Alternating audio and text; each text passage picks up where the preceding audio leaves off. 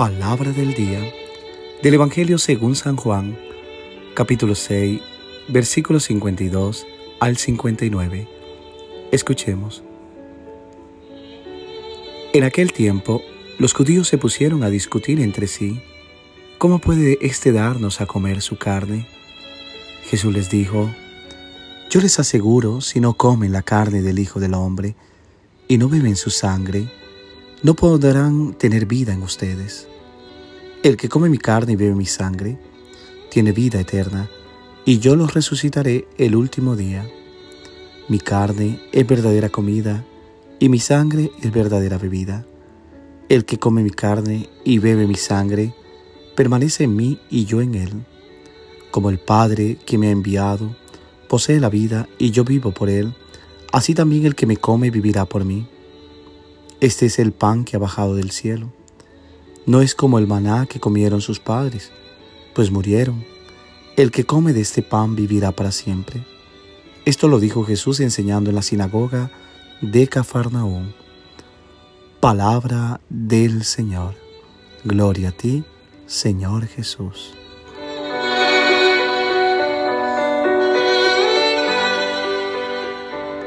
¿Qué tal mis queridos hermanos y hermanas? Una vez más acompañándote en la meditación de la palabra. Esa palabra que es el pan de vida que también nos alimenta. Esa palabra que nos ayuda a transformar. Esa palabra que es liberadora. Esa palabra que hoy quiero que sane tu vida. Hoy que la palabra de Dios llegue hasta lo más profundo de tu corazón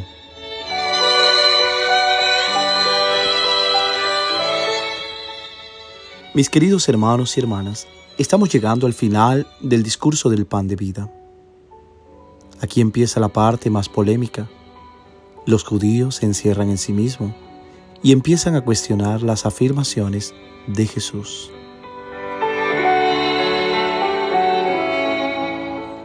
En el Evangelio de hoy, aquí aparece el término carne, también sangre, carne y sangre en el lenguaje bíblico expresan la humanidad concreta.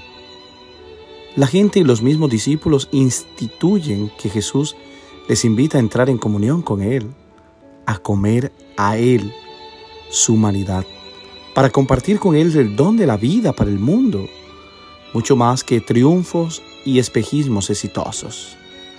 Es precisamente el sacrificio de Jesús lo que se dona a sí mismo por nosotros.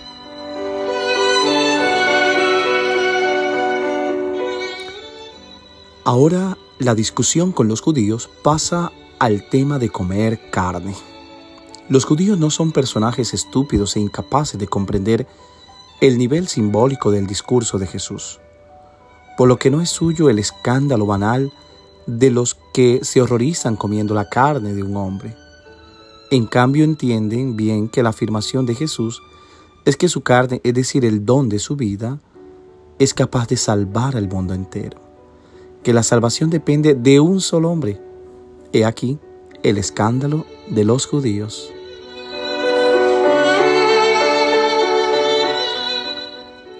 Ante sus murmuraciones Jesús no se preocupa de convencerlos con razonamientos a nivel humano, que podrían ser inútiles, sino que profundiza el nivel revelador de su discurso. Si hubo diálogo con la multitud en la sinagoga, porque reaccionaron a las palabras de Jesús de manera constructiva, incluso si lo malinterpretaron, ahora en cambio la brecha se ha vuelto insalvable y el escándalo de los judíos sirve para mostrar más profundamente el significado de la revelación contenida en las palabras de Jesús. Él da su carne y su sangre, expresión que indica sobre todo su vida de hombre para que todo hombre se alimente de la vida y tenga vida y resurrección.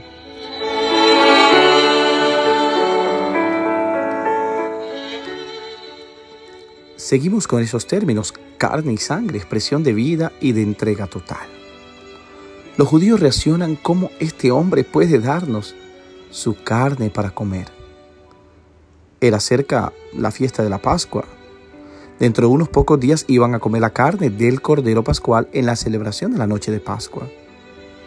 Ellos no entendían las palabras de Jesús porque tomaron todo al pie de la letra.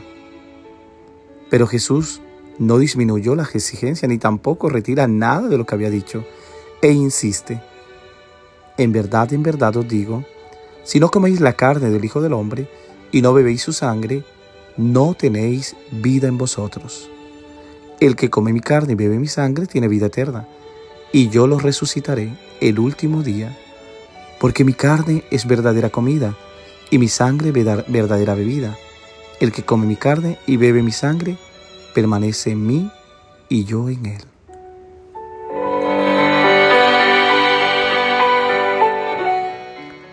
Mis queridos hermanos y hermanas, comer la carne de Jesús no es en tono de que seamos caníbales. Significa aceptar a Jesús como el nuevo Cordero Pascual, cuya sangre nos libera de la esclavitud. La ley del Antiguo Testamento respecto a la vida prohibía comer sangre, está en el Deuteronomio. La sangre era la señal de la vida. Beber la sangre de Jesús significa asimilar la misma manera de vivir que marcó la vida de Jesús. Lo que trae vida no es celebrar el maná del pasado, sino comer este nuevo pan que es Jesús, su carne y su sangre.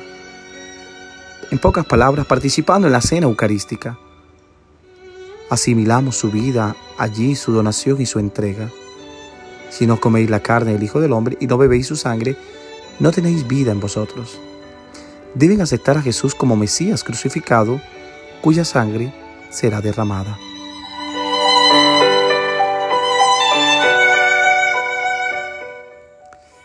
Estoy seguro que en estas palabras del Evangelio, sin embargo, el lector no puede dejar de ver una alusión al sacramento de la Eucaristía. Es en este sacramento donde la pertenencia del creyente a Jesús y al Padre alcanzan su culminación. Si Jesús vive para el Padre, es decir, por y en el Padre, entonces quien se alimenta del alimento eucarístico y vive por y en Jesús, entrará en la morada vital del Hijo, en el Padre.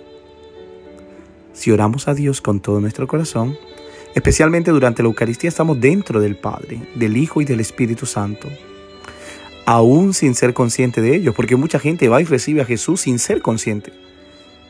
Aún sin ser consciente, cuando Jesús entra en nuestro corazón, somos transformados en Él y podemos orar al Padre con el poder del Espíritu Santo.